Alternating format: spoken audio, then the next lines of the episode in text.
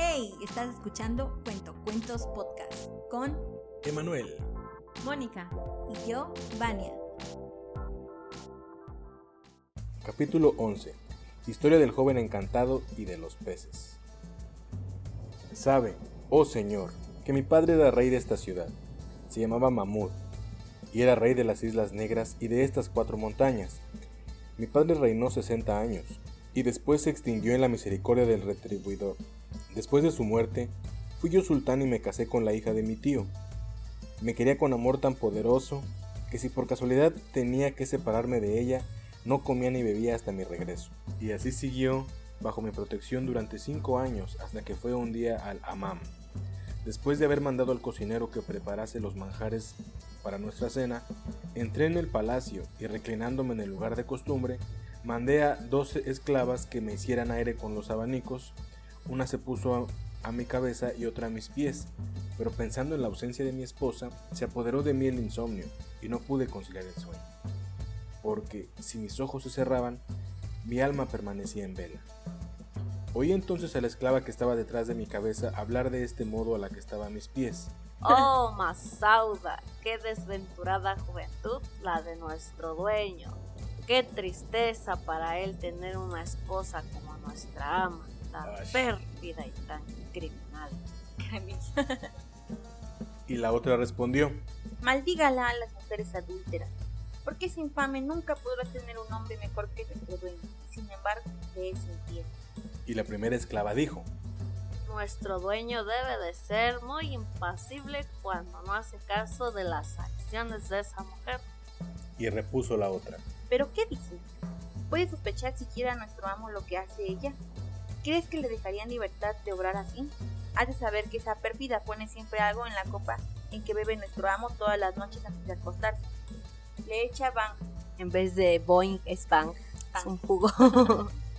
Bang, Bang es la bebida que toman los youtubers, ¿no? O sea, que no se les Sí, es cierto, es una bebida energética. Debe estar mamadísimo, güey. le echa van y le hace dormir con eso. En tal estado no puede saber lo que ocurre, ni a dónde va ella, ni lo que hace. Entonces, después de darle de beber el van, se viste y se va, dejándolo solo, y no vuelve hasta el amanecer. Cuando regresa, le quema una cosa debajo de la nariz para que la abuela, ¡buah! está drogando. Y así despierta a nuestro amo de su sueño. Le pone su foco, su piedrita. ya con el van revive. En el momento, en el momento en que oí, oh Señor, lo que decían las esclavas, se cambió en tinieblas la luz de mis ojos. Deseaba ardientemente que viniera la noche para encontrarme de nuevo con la hija de mi tío. Por fin volvió de la mano. Como Y que tiene se puso en remordimiento, la no, mesa. no quiere decir directamente que es su prima. No, está La hija. en lugar de mi esposa. Y entonces se puso la mesa, y estuvimos comiendo durante una hora, dándonos mutuamente de beber como de costumbre. Después, pedí el vino que solía beber todas las noches antes de acostarme, y ella me acercó la copa, pero yo me guardé muy bien de beber y fingí que la llevaba a los labios, como de costumbre. Apretaba su boca, no. como bebé. Pero la derramé rápidamente por la abertura de mi túnica, y en la misma hora y en el mismo instante me eché en la cama. Haciéndome en su ropa. Y ella dijo entonces, Duerme, y así no te despiertes nunca más. Por Alá, detesto, detesto esta imagen, y mi alma está harta de tu trato. Ya se le reveló. Tin, tin, tin. Después se levantó, se puso su mejor vestido, se perfumó, se ciñó una espada y abriendo la puerta del palacio se marchó. Y a su barco le llamó. Enseguida me levanté yo también, y la fui siguiendo hasta que hubo salido del palacio, y atravesó todos los ocos, y llegó por fin hasta las puertas de la ciudad, que estaban cerradas. Entonces habló a las puertas en un lenguaje que no entendí, y los cerrojos cayeron, y las puertas se abrieron, y ella Le salió. habló Parcel. Así, asa. Dale. Era brujota. Y yo eché a andar detrás de ella sin que lo notase. Pero él iba a hasta pata, que ¿no? llegó a unas colinas. Sí, ella también. ¿eh? Sí, que no, no, sí. No sé por qué imaginé que iba como un caballo. Yo eché a andar detrás de ella sin que lo notase, hasta que llegó a unas colinas formadas por los amontonamientos de escombros y a una torre coronada por una cúpula y construida de ladrillos. Ella entró por la puerta y yo me subí a lo alto de la cúpula. Ella entró en la habitación de un negro muy negro. ¿Qué pasó? ¿Ya tan racista? Sí dice así. No, pero se refiere, se refiere al- a, a que estaba muy oscura la habitación. No, porque dice de No un está- negro muy negro. Por eso. Está refiriendo a un De negro. un color sí, mira, negro. porque después dice, este negro era horrible. Tenía el labio superior. No, Es que sí ey, ey. de. Vaya. Ah, dice. A ver, a ver, a ver, sus sentimientos. No, ve. Lea, sigue leyendo, vas vamos, a ver vamos que está lleno de a. Ok, racismo. ok, ok. A ver, Ok, ok. Entró en la habitación de un negro muy negro. Este negro era horrible. Tenía el labio superior como la tapadera de una marmita y el inferior como la marmita misma, ambos tan colgantes que podían escoger los guijarros entre la arena. ya viste que se refiere a alguien. Sí. Estaba podrido de enfermedades y tendido sobre un montón de cañas de azúcar. Al verle, la hija de mi tío besó la tierra entre sus manos y él levantó la cabeza hacia ella y le dijo, Desechada de ti, ¿cómo has tardado tanto? He convidado a los negros que se han bebido el vino y yo no he querido beber por causa tuya. ella contestó, Oh, dueño mío, querido de mi corazón, ¿no sabes que estoy casada con el hijo de mi tío? Que detesto hasta su imagen, que me horroriza estar con él. Si no fuese por el temor de hacerte daño, hace tiempo que habría derruido toda la ciudad, en la que solo se oía la voz de la coneja y el mo- mochuelo. ¿Qué es mochuelo? No sé. ¿tú lo estás diciendo? Contexto, please. ¿Por qué dices cosas si no sabes? Óyeme. Y además se habría transportado la ruina del otro lado del Cáucaso. Y contestó el negro, Miente, le no decía. hoy. Mientes, infame. Juro por el honor y por las cualidades de los negros y por nuestra infinita superioridad sobre los blancos. Y como vuelvas a retrasarte otra vez, a partir de este día repudiaré tu trato. Oh pérfida traidora, qué basura. Eres la más despreciable de las mujeres blancas. Amiga, date cuenta, no es en ningún lado. Así narraba el príncipe dirigiéndose al rey. Esto porque esta historia forma parte, como dije, de las mil y una noches. Creo que no lo dije, pero forma parte de las mil y una Ahora se los informo. Ahora lo sabes. Cuando oí toda aquella conversación y lo vi todo con mis propios ojos, el mundo se convirtió en tinieblas para mí y no supe ni dónde estaba. Enseguida, la hija de mi tío rompió a llorar y a lamentarse humildemente entre las manos del negro, y le decía, Oh, amante mío, orgullo de mi corazón, no tengo a nadie más que ti. Si me despidieses me moriría. Oh, amor mío, luz de mis ojos. Amiga, no, amiga, no. no cesó en su llanto ni en sus súplicas hasta que la hubo perdonado, y dijo después, Amo mío, ¿tienes con qué alimentar a tu esclavo? y contestó el negro, Levanta la tapadera de la cacerola. Ahí encontrarás un guisado de huesos de ratón que ha de satisfacer. En ese jarro que ves ahí hay busa y la puedes beber. y ella comió y bebió y fue a lavarse las manos. ¿De cuántas Después se pandemias acostó estamos sobre un hablando? montón de cañas. ¿Eh? ¿De cuántas pandemias estamos hablando? Imagínate. Ay, no. Después se acostó sobre el montón de cañas y se acurrucó contra el negro, cubriéndose con unos harapos infectos. Al ver estas cosas que hacía la hija de mi tío, no pude contenerme más, y bajando de la cúpula y precipitándome en la habitación, cogí la espada que llevaba la hija de mi tío, resuelto a matar a ambos. Y comencé por herir primeramente al negro, dándole un tajo en el cuello y creí que había perecido. En este momento de su narración, Sherezada vio aproximarse la mañana y se cayó discretamente. Aquí otra vez estamos regresando al contexto de las mil y una noches. Y cuando lució la mañana, Shariar entró en la sala de justicia y el diván estuvo lleno hasta el fin del día. Después el rey volvió a palacio y Doña Asada dijo a su hermano, Te ruego que prosigas tu relato. Y ella respondió, De todo corazón y como homenaje debido. cuando llegó la noche siguiente, Sherezada dijo, He llegado a saber, oh rey afortunado, que el joven encantado dijo al rey, Al herir al negro para cortarle la cabeza, corté efectivamente su piel y su carne, y creí que lo había matado, porque lanzó un estertor horrible. Y a partir de ese momento, nada sé sobre lo que ocurrió. Pero al día siguiente vi que la hija de mi tío se había cortado el pelo y se había vestido de luto. Después me dijo, Oh, hijo de mi tío, no censures lo que hago, porque acabo de saber que ha muerto mi madre. Que a mi padre le han matado en la Guerra Santa, que uno de mis hermanos ha fallecido de picadura de escorpión y que el otro ha quedado enterrado bajo la ruina de un edificio. De modo que tengo motivos para llorar y afligir. No manches de que los tienes, sí, sí los tiene. Todo le pasó. y permaneció encerrada con su luto. Fingiendo que la creía, le dije, haz lo que creas conveniente, pues no he de prohibirte. Y permaneció encerrada con su luto, sus lágrimas y sus accesos de dolor durante todo un año, desde su comienzo hasta el otro comienzo. Y transcurrido el año, me dijo, Deseo construir para mí una tumba en este palacio. Allí podría con mi soledad y mis lágrimas. La llamaré la casa de los duelos. yo le dije, haz lo que tengas por conveniente.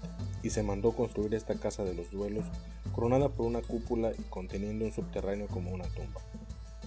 Después transportó allí al negro que no había muerto, pues solo había quedado muy enfermo y muy débil, aunque en realidad ya no le podía servir de nada a la hija de mi tío. Pero esto no le impedía estar bebiendo a todas horas vino y busa. Desde el día en que le herí no podía hablar y seguía viviendo, pues no le había llegado todavía su hora. Ella iba a verle todos los días, entrando en la cúpula y padecía a su lado accesos de llanto y de locura, y le daba bebidas y condimentos. Así hizo por la mañana y por la noche, durante todo otro año. Yo tuve paciencia durante este tiempo, pero un día, entrando de improviso en su habitación, la oí llorar y arañarse la cara y decir amargamente estos versos. Partiste, oh muy amado mío, y he abandonado a los hombres y vivo en la soledad, porque mi corazón no puede amar nada desde que partiste. Oh muy amado mío, si vuelves a pasar cerca de tu muy amada, recoge por favor sus despojos mortales, en recuerdo de su vida terrenal. Terrena. Pero no terrenal. No, está bien, terrena. Recoge por favor sus despojos mortales, en recuerdo de su vida terrena, y dales el reposo de la tumba donde tú quieras, pero cerca de ti, si vuelves a pasar cerca de tu muy amada. Que tu voz se acuerde de mi Busca nombre. para él. Es lo que yo iba a decir. Vamos, Descansa en paz. Así sea. estaba rezando un rosario. Que tu voz se acuerde de mi nombre de, de otro tiempo, para hablarme en la tumba. Oh, pero en mi tumba solo oirás el triste sonido de mis huesos a chocar unos con otros. Cuando hubo terminado su lamentación, desenvainé la espada y le dije, Oh, traidora, solo hablan así las infames que reniegan de sus amores y pisotean el cariño. Y levantando el brazo me disponía a herirla cuando ella, descubriendo entonces que había sido yo quien hirió al negro, se puso de pie, pronunció unas palabras misteriosas y dijo, Por la virtud de mi magia, que la te convierta mitad piedra y mitad hombre. E Inmediatamente, Señor, quedé como me ves, y ya no puedo valerme ni hacer un movimiento, de suerte que estoy, de suerte que no estoy ni muerto, ni. Se quedé. Después, Quedó.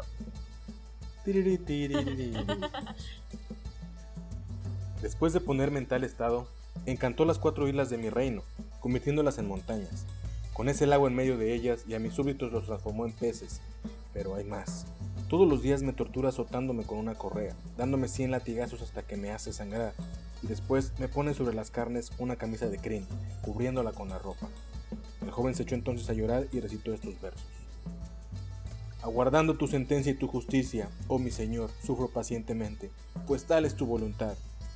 Pero me ahogan mis desgracias y solo puedo recurrir a ti. Oh Señor, oh Alá, adorado por nuestro bendito profeta. El rey dijo entonces al joven, Has añadido una pena a mis penas, pero dime, ¿dónde está esa mujer? Y respondió el mancebo, ya está medio confuso esto. Es que el rey es otro, ¿no?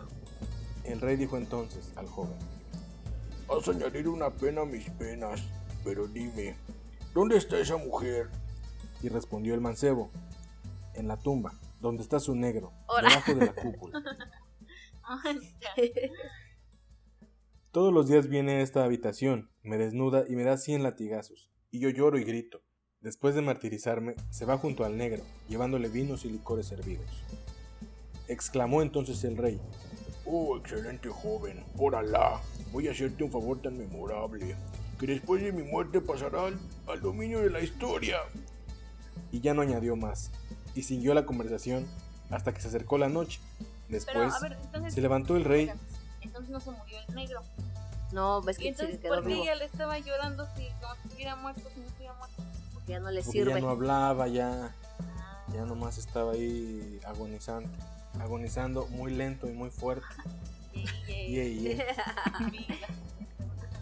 Va a cantar el... Vida, Después se levantó el rey y aguardó que llegase la hora nocturna de las brujas. Entonces se desnudó, volvió a ceñirse la espada y se fue hacia el sitio donde se encontraba el negro. Allí había velas y farolillos colgados, y también perfumes, incienso y distintas pomadas. Se fue directamente al negro, le hirió, le atravesó y le hizo vomitar el alma. Enseguida se lo echó a los hombros y lo arrojó al fondo de un pozo que había en el jardín.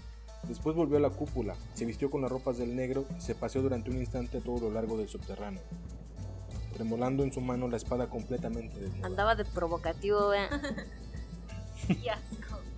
No, desnuda la espada. No, no, no, no. O sea que me refiero a que andaba provocando a la, a la señora porque mató al negro y se puso sus ropas. Ah, sí. Ay, como que Sí. que- No. De transcurrida una hora, la desvergonzada bruja llegó a la habitación del joven. Apenas hubo entrado, desnudó al hijo de su tío, cogió el látigo y empezó a pegarle. Entonces él gritaba: No me hagas sufrir más. Bastante terrible es mi desgracia. Ten piedad de mí. Ella respondió: ¿La tuviste de mí? ¿Respetaste a mi amante? ¿Así? Así pues, toma, toma. Después le puso la túnica de crin, colocándole la otra ropa por encima. E inmediatamente marchó al aposento del negro, llevándole la copa de vino y la taza de plantas servidas. Y al entrar debajo de la cúpula, se puso a llorar e imploró. Oh, dueño mío, háblame, hazme oír tu voz. Y recitó dolorosamente estos versos. Oh, corazón mío, ha de durar mucho esta separación tan angustiosa. El amor con el que me traspasaste. eh, el amor con el que me... Ahora. Sí dice así. Así le dice ella. El amor con el que me traspasaste es un tormento que supera mis fuerzas. ¿Hasta cuándo seguirás huyendo de mí? Si solo querías mi dolor y mi amargura, ya serás feliz, pues bien se han cumplido tus deseos. Después rompió, después rompió en sollozos y volvió a implorar. Ah, dueño mío, háblame que yo te oiga. Entonces el supuesto negro torció la lengua y empezó a imitar el habla de los negros. No hay fuerza ni poder sin la ayuda de Alá. No, La hablas bruja, igual al que oír el hablar al rey. negro. Por eso, porque es el rey disfrazado de negro. Pero tiene que hablar como el negro, porque la está engañando. Aparte el que lo mató fue el otro, no, no el rey. Pero el rey se dice, "Ay, la No, Me falta comprensión lectora. El rey le ayudó al muchacho y le dijo, a ver, yo, yo, yo, yo te voy a ayudar. Agarró la espada y se fue a matar al negro, lo mató, se disfrazó de él Ah, bueno, ya. y está esperando. Pero así a- tienes que hacer la voz Ya. como la tenía porque la está engañando. ¿Cómo lo ve el negro? Ay, viejito, ay, ¿eh? sí. Pues tengo que hablar como Homero, viejito. Wow. Entonces el supuesto negro torció la lengua y empezó a imitar el habla de los negros. No hay fuerza ni poder sin la ayuda de Alá. La, la bruja, al oír hablar al negro después de tanto tiempo, dio un grito de júbilo y cayó desvanecida. Pero pronto volvió en sí y dijo, ¿Es que mi dueño está curado? y entonces el rey, fingiendo la voz y haciéndola muy débil, dijo, Oh, miserable libertina. No mereces que te hable. y ¿Pero ella por dijo, qué? y él contestó, Porque siempre estás castigando a tu marido. Y él da voces. Y eso me quita el sueño todas las noches hasta la mañana. De otro modo, ya habría yo recobrado las fuerzas.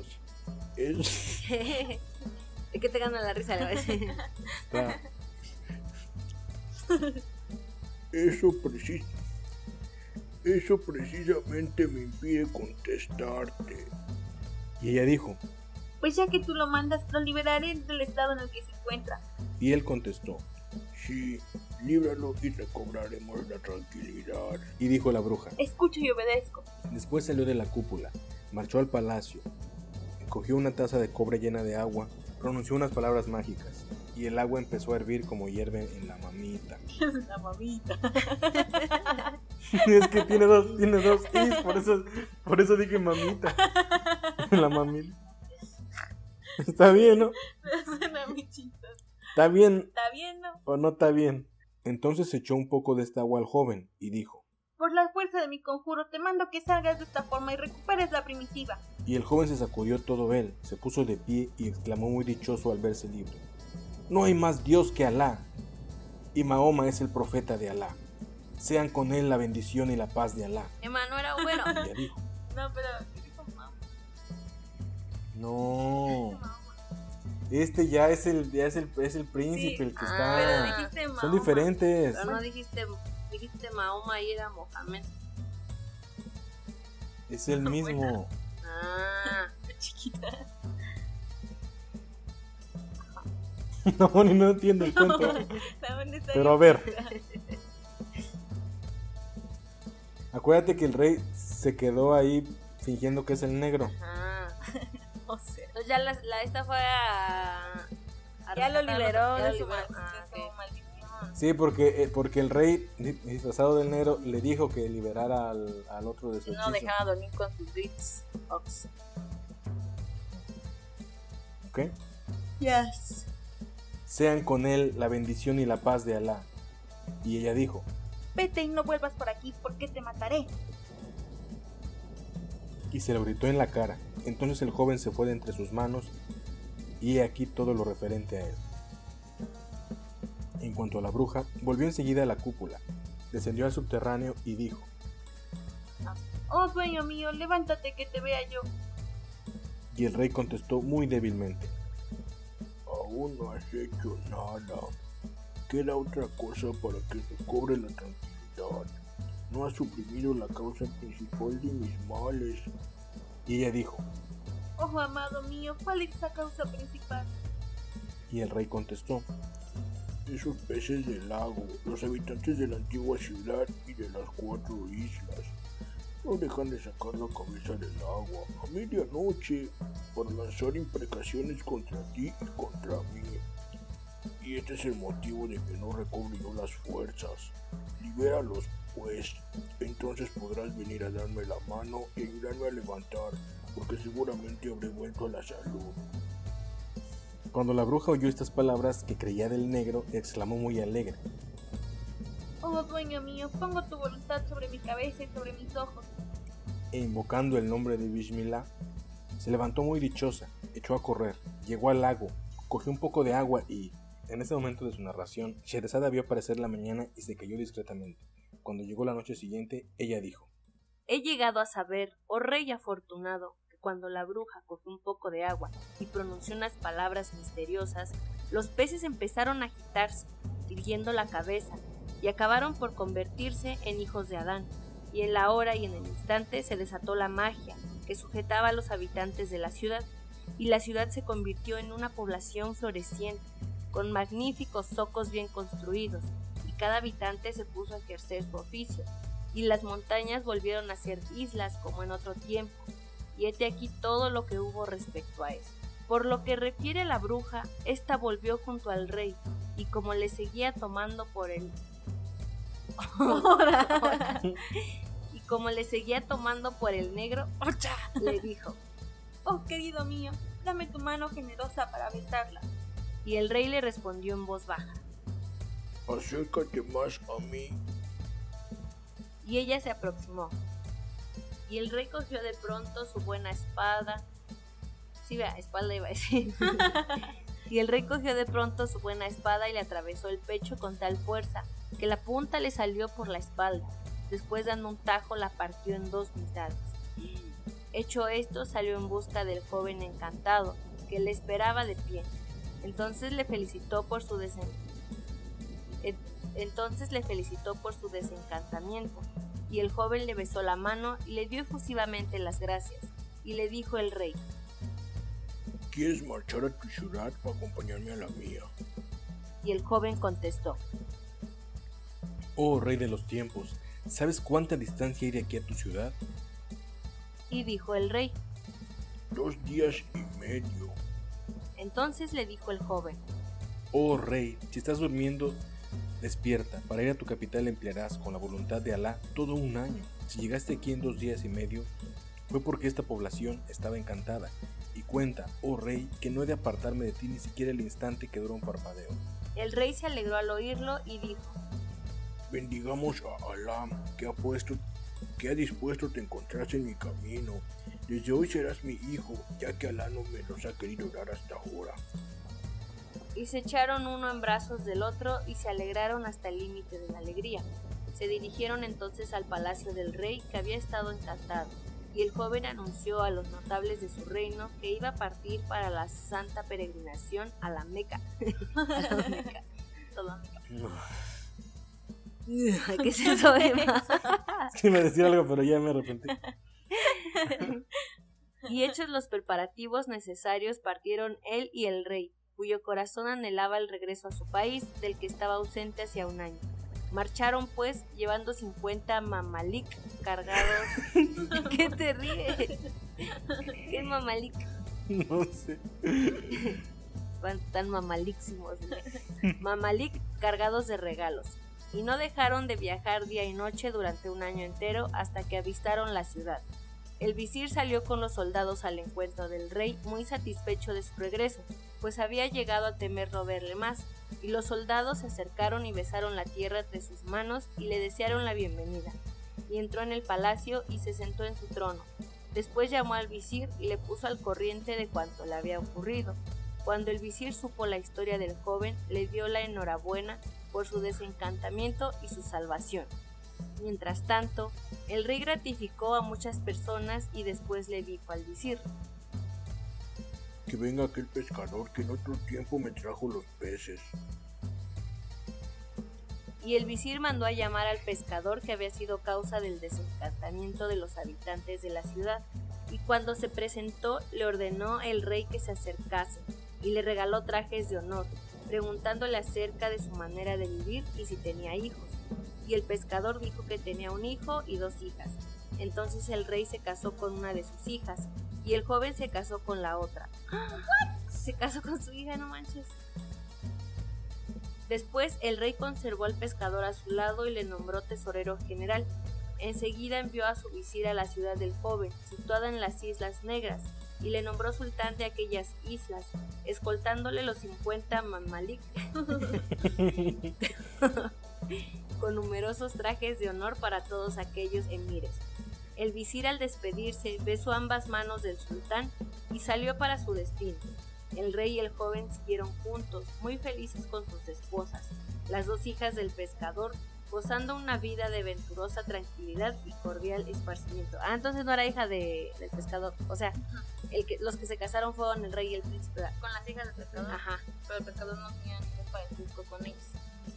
En cuanto al pescador, nombrado tesorero general, se enriqueció mucho y llegó a ser el hombre más rico de su tiempo. Y todos los días veía a sus hijas, que eran esposas de reyes. Y en tal estado, después de numerosos años completos, fue a visitarles la separadora de los amigos, la inevitable, la, la silenciosa, la inexorable. Y ellos murieron.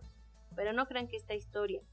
Prosiguió Sherezada sea más maravillosa que la del mandadero. Pero, o sea, entonces todos se murieron al final.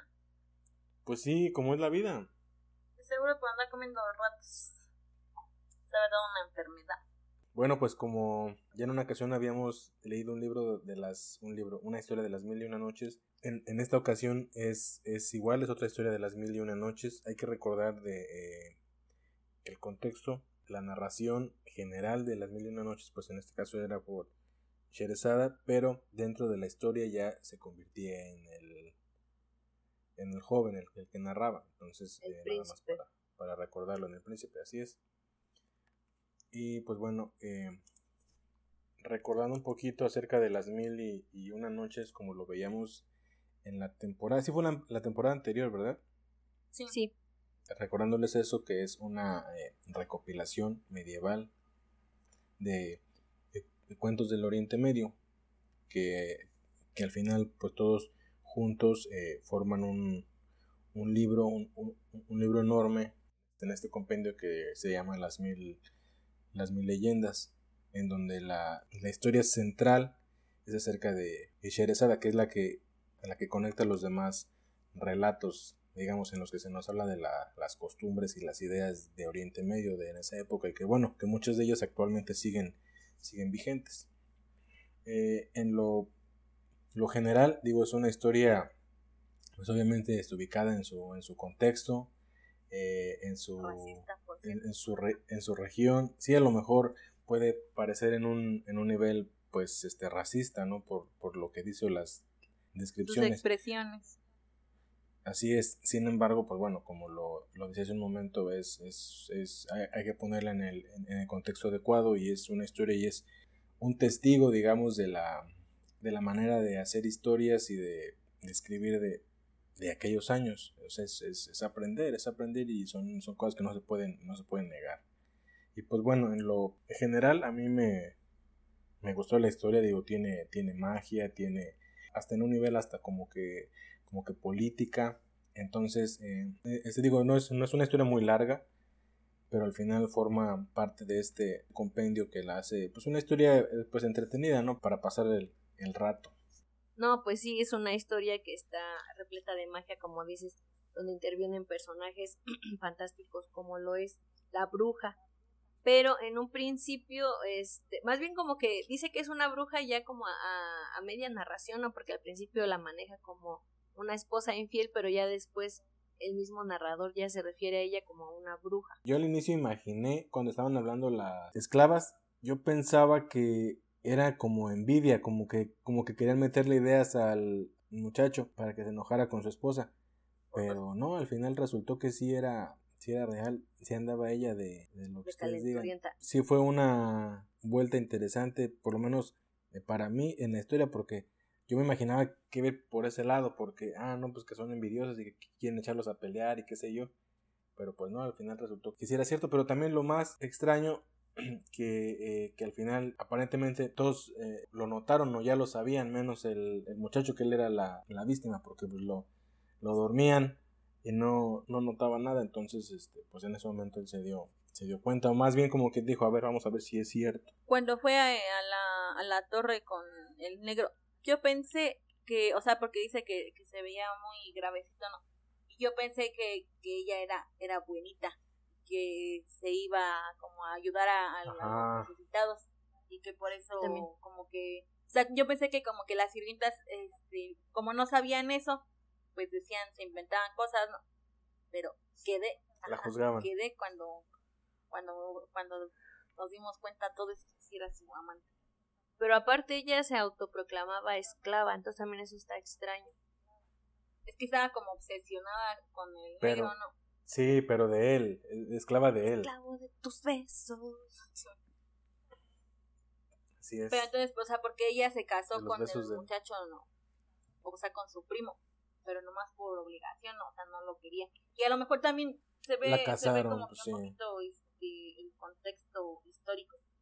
Que a lo mejor en ese tiempo, es que, o sea, igual por el racismo, en ese tiempo los negros como los como los tomaban como esclavos, como, o sea, seres inferiores, ¿no? Y a lo mejor también por eso mismo es que ella escondía a su amante. ¿Ves que le dijo que tenía miedo de que le hicieran algo? Y si no, ella ya hubiera hecho de todo por estar con él.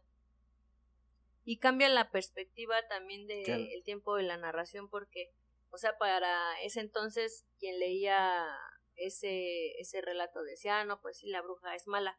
Pero ya viéndolo desde una perspectiva actual dices, pues no manches, o sea, como decimos, la casaron a fuerzas con su primo y ella a lo mejor ya tenía un romance con ese esclavo y también conociendo el contexto de, de la esclavitud. Entonces ella no era tan villana como parecía. Y también ella estaba sumergida en un machismo, porque como dices, se proclamaba ella misma esclava del negro. O sea, ya, ya venía de, de eso de, de casarse con su primo a. ¿va? Ya luego que ella quería a alguien, ni siquiera se, se o sea, como que no, quiero más mi reina. se, se hablaba muy feo, me daba muy feo. Pero pues volvemos a lo mismo, es el tiempo. Yo creo que, que también a lo mejor y también es, es debido a, al, al tiempo en el que se hizo. Está un poquito confusa la narración, ¿no? Ustedes no lo sintieron así. Como que a veces nos perdíamos en... Yo ¿qué está viví confundida esta narración. Ah, ya vimos que la buena no lo entendió, pero el Emma, que es el que tuvo más comprensión lectora, ahí nos le echó más un poco. Pero Tenía hartos momentos de silencios. vean por sus agruras, ¿no? Porque no entendieron. Pero siento que sí está como que medio confusa, o a lo mejor por el intercambio de, de contextos del cuento a Sherizada. que agarro y que le digo, que agarro y que Sí, me yo dice. digo que fue más. Fue más por eso, porque e- es una historia que está dentro de otra historia, entonces este fue como, como recortarle de, de en medio y intentar entender lo que digo. No, no está difícil, pero, pero sí tampoco está tan sencillo. Sí, a mí también me, me gustó mucho la lectura. Pensé que ibas a decir que te confundió. No, sí me confundió, pero me gustó porque igual este pues habla de como habíamos dicho habla de una época en específico de tradiciones de pensamientos que también la podemos bueno podemos contrastar ya con una perspectiva actual. Y también este me gusta mucho el hecho de cómo se manejaba lo místico en ese entonces o sea de la creencia de que pues, ella podría ser una bruja. Entonces sí le doy like a la lectura. Eh, si estuviera en el contexto actual estaría funadísimo. A mí me sorprendió porque, o sea, cómo se, se expresaba de los negros, porque es cuando empezó a hablar, nosotros creíamos que se refería a la habitación, de, de lo mal que se estaba refiriendo el cuento. horriblísimo dice. Sí, un negro muy negro, para reafirmarlo. me dio ansiedad. Sí, pero pues ya también nosotros tenemos un, un pensamiento más, más actual, Exacto. contemporáneo. Bueno, pues supongo que hasta, que hasta aquí termina este episodio. Esperemos que lo hayan disfrutado. No olviden que pueden mandarnos sugerencias o un cuento de su invención. Las sugerencias igual que estén libres de derechos de autor, no Porfis. queremos problemas con la ley. Está nuestro correo que es cuentocuentospodcast.gmail.com Ahí los podemos recibir. Pueden seguir también el podcast en todas sus redes sociales como arroba cuentocuentospodcast. Tenemos página de Facebook, Instagram, Twitter y no olviden pues, lo principal, nuestro canal de YouTube. A mí me pueden seguir en redes sociales como arroba witchbango, Instagram, Twitter. A mí como Mónica Iog en Instagram. A mí en Instagram como arroba soy un Cylon. Esperemos que os haya gustado. Muchas gracias por llegar hasta esta parte de la historia. Ya tendremos más movimiento en nuestras redes sociales también. Lo prometemos. Me comprometo. Y nos vemos hasta el próximo episodio. Gracias. Bye.